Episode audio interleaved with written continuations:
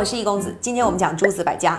每次想到他们的时候，我都会想起我要背一大堆的子，什么孔子、孟子、老子、庄子、韩非子、墨子，反正一大堆的子。后面我才发现，其实诸子百家很好理解，它就是一部先秦职场达人的求职故事。所以今天我们讲诸子百家，那换一种打开方式，我们要用面试的方式打开诸子百家。先秦时期大概是公元前七百七十年到公元前二二一年的这五百多年的这个时间里面，可以说是。诸侯混战，群雄争霸，社会动荡，民不聊生啊！它就很像是一个发展遇到了瓶颈的大公司，于是公司呢为了求新求变，不得不广纳贤才。这个时候，一大波的人才正在靠近。大家好，我叫孔修，做过仓库管理员，也为国家管理过畜牧。二十多岁办了个人辅导班，人称卢家班，招生不多，刚满三千名啊。对于管理，我和学生们早有一套主张，所以一边周游列国，一边海投简历。哦，对了，我还修订过一套教科书，叫《六经》，我有信心，以后他们都会是经典中的经典。贵公司今天选我，一定不会有错的。那依你们儒家之见，要怎么管理公司呢？我的管理思路核心就是德治。现在很多公司老板只讲绩效指标，员工只能被动做事，对工作没有热情，对公司更没有向心力啊。哎，如果我是经理，我的首要工作就是打造公司文化，重在。得民心，不要动不动就扣工资嘛。如果公司领导以德服人，体恤下属，让员工由衷的产生敬意，那还怕团队没有向心力吗？口号我都想好，就叫君君臣臣父父子子。你等着吧，要是交给我，不出一年，这个公司的营业额就能暴涨，三年我就能让公司文化深入每位员工的心。儒家学说的思想核心啊，就是一施正以德，二克己复礼。说白了就是君君臣臣父父子子，什么样身份的人做什么样的事情，从而使这个社会秩序趋于稳定。与其说它是变革，不如说它是重新回到旧制。那好，有没有哪一个学说是真正意义上在强调变革的呢？有，接下来这位。易公子你好，我将用两个故事向贵公司证明我的价值。第一是关于我遇到的第一位伯乐，曾经的魏国国相，我亲爱的上级公叔痤，在他临死之前还撂下狠话，说要么用我，要么杀我，否则将酿成魏国大患。那后来魏王追杀你了吗？并没有，他没有这个眼光。后来我就到了秦国，秦孝公重用了我，让我主持公司改革，这就是我的第二个故事，后人称为立木为信。改革嘛，最重要的工作就是树立威信。我就在城南立了根木头，贴告示许诺，谁把木头扛到城北，就赏谁十两银子。没人敢信，赏金涨到了五十两。这回有人出头了，他扛着木头一到城北，金子分毫不差的给他送到了。从此城中百姓都信了，我商鞅言出必行，毫不含糊啊。那如果今天让你来管理公司，你打算怎么做？时间证明我在秦国的改革是非常有效的，所以我会第一时间设立各部门 KPI，明确全套奖罚制度，定期进行绩效排名，员工资历什么的全都不作数，唯一指标就是绩效。相信在绩效的激励下，我们意外集团很快就能跻身五百强。到这里，我们很容易发现啊，法家学说的核心是讲究实干，急于求变。那换句话说，活到现在，个个都是绩效达人。我想，这也正是秦国最终能够以法家学说作为基础，最后一统天下的关键原因。那接下来我们要讲到的这个学说的倡导者，那真的就是奇葩一位了。据说当年这个楚威王派两个使者屁颠屁颠的去找他，请他出山当 CEO，他倒好，那一边在钓鱼，然后一边就把自己比喻成是什么水里的乌龟。他说：“我不愿意死后被人供在庙堂之上，我宁愿活在水里摇尾巴。”这究竟是哪一位奇葩呢？在下庄周，见过诸位。哎，庄先生要不要来自我介绍一下？世事变迁无常，万物相生相克，不动而不变，无时而不移。我人就在此地。易公子，你又问个什么劲呢？那你们道家有什么主张？曾经有一只海鸟落在了鲁国郊外，鲁侯以为这是一只神鸟，就把它抓进了祖庙，每天献上牛羊猪肉做的盛宴，还给它演奏周朝礼乐。结果怎么着？这只普通的小海鸟被鲁侯吓得瑟瑟发抖，是肉也不敢吃，水也不敢喝，没三天就死了。可见万事万物，倘若不是顺势而为，只会事倍功半，甚至南辕北辙。所以无为而治，是为大治。呃，大师啊。那个，您期望的薪资是多少呀？哈哈哈，见笑了。我本无意争一个 CEO 的虚名，这个世界我有山水和自由不可辜负。我还是回去过我的逍遥生活吧。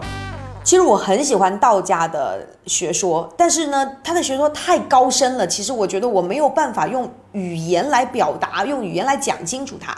但如果我们今天要考试的话，反正八个字肯定不会错的，叫做“无为而治，顺其自然”。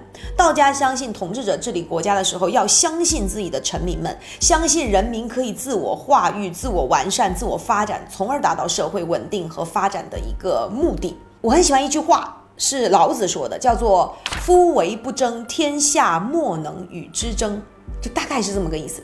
我想，如果有一天我能够把道家的学说能讲清楚了，我们再专门的拿一期来专门讲道家。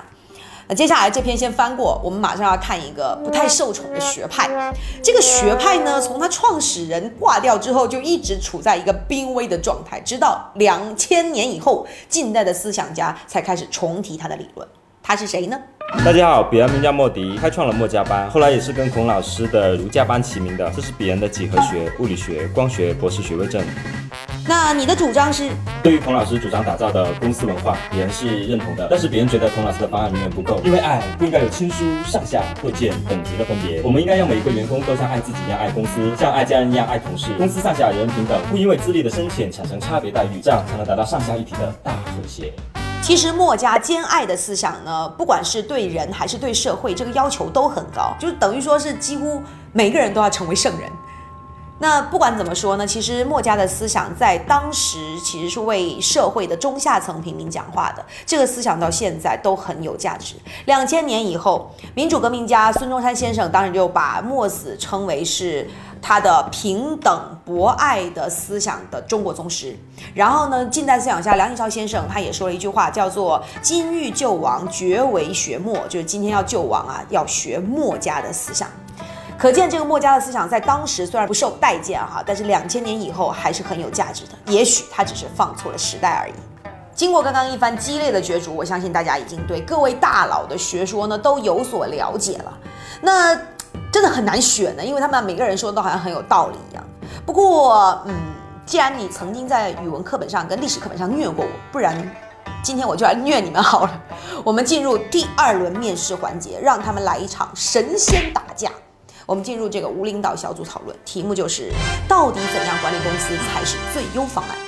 关键点还是在绩效，在于严格的赏罚制度。人性就是趋利避害，你们难道不知道？光是春秋战国时期就发生了四十多起弑君事件吗？而且这其中就有百分之八十是君王的血亲和重臣干的，可见人性本恶，不可相信。不对不对，如果人性本恶，那为何西周能持续三百年之久？可见公司文化不同，员工的工作面貌也会截然不同啊。孔老师说以德服人，鄙人是认同的，但是这还远远不够。我们不仅要有德有爱，还要博爱。站在员工的角度想一想嘛，老板要是对谁有偏爱，不一视同仁，其他人看到会不会不舒服？我们不能搞差别待遇啊！不把待遇区分开，员工的工作动力从哪来？你以为思想教育很好搞吗？还是我的赏罚制度最简单，立竿见影？可笑啊可笑！法家完全不把仁义道德放在眼里，总有一天你会搬起来石头砸自己的脚。哎，还有啊，墨家说到兼爱，如果你要像爱你爸一样爱我爸，那么问题来了，做你爸这件事还有什么意义？你爱谁都像爱你爸一样，看来人人都能当你爸呀。庄老师，庄老师，嗯，在叫我吗？哎，不好意思，刚做了个梦，梦见我变成了一只蝴蝶。亲爱的，你慢慢飞，小心前面带刺的玫瑰。其实说了这么多，大家会发现啊，每一个学派它都有自己的关键词。比如说儒家讲究的是仁德，道家讲究的是无为，然后法家讲究规则，然后墨家讲究平等。这些理论其实总结起来就是一句话：社会这么乱，我们该咋办？今天我们讲诸子百家，可能会把它分个三六九等，或者会去探讨孰高孰低。但是我觉得不管高低与否，首先他们是根植在中华大地之下的一部前所未有的群星闪耀史。我们知道春秋战国是中国历史上的至暗五百年，战乱纷争，然后沉重的税负，然后逃无可逃的兵役。可能在历史书上只是薄薄的一页纸，但是对当时的人民来讲，却是一种朝不保夕的人生。在那样的时期里面，社会应该要往何处去，没有人知道。正是在这样的历史当口，诸子百家应运而生，时代需要他们。而同时，当时中国也处在一个比较特殊的，就是被割裂成破碎的城邦的阶段，所以这个学说在这里没有被接纳，也许在另外一个国家却被发扬光大。时代需要他们。时代也允许他们，在两千年前，他们每一位学者、每一个学派都在穷则思变，不断地秉持着自己对于社会的关切、对真理的信念，去寻找那盏指路明灯。而他们在寻找明灯的同时，也把自己化作明灯，永远地闪耀在中华文化的大地上。